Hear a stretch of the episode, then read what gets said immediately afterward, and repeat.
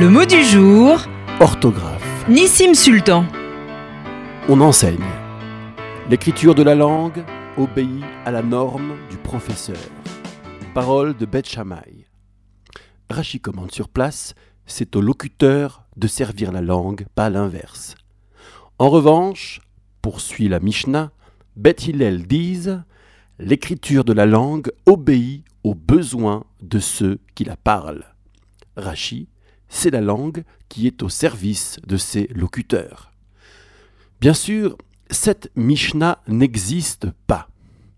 Mais notre bon vieux débat en francophonie sur la réforme de l'orthographe aurait très bien pu prendre la forme d'une marloquette, une controverse Chamaï-Hillel.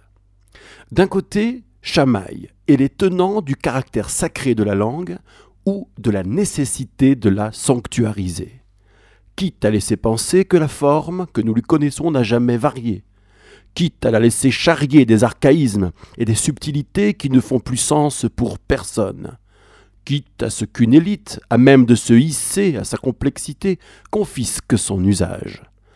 Un peuple a davantage besoin de sacré, de transcendance, pour savoir qui il est et d'où il vient. Et puis de l'autre côté, Hillel et les partisans de la démocratisation de la langue parce que ce narratif de l'éternité de la langue est faux, un pur fantasme. Il suffit d'ouvrir les livres pour s'en rendre compte, et aujourd'hui, tout le monde peut ouvrir les livres. Une logique avait prévalu à l'élaboration de la norme? Revenons sinon à cette logique, du moins à l'élément logique. Ne pas avoir peur du peuple, ni de la masse des idées partagées. Ne pas avoir peur, quand on est le maître, de descendre dans l'arène tâcher de convaincre et laisser là l'argument d'autorité. Ce qui importe, c'est de libérer les intelligences de ces entraves, redonner la disponibilité dans les apprentissages. Ce profane-là est le devoir sacré. Comment aurions-nous tranché? Traditionnellement, entre Chamaï et Hillel, on ne donne raison ou tort à personne on pose une convention. Faire comme Hillel ici et maintenant et garder Chamaï pour les temps messianiques. Rien à voir avec les calendes grecques. Placer Chamaï au niveau de l'utopie, c'est de traduire en ambition permanente dans le temps historique.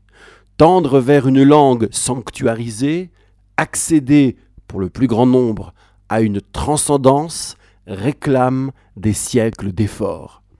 Autrement dit, Hillel et Chamaï intégrés, va pour la démocratisation, mais tourné vers l'idéal et donc contrôlé, régulé, préservé de l'anarchie.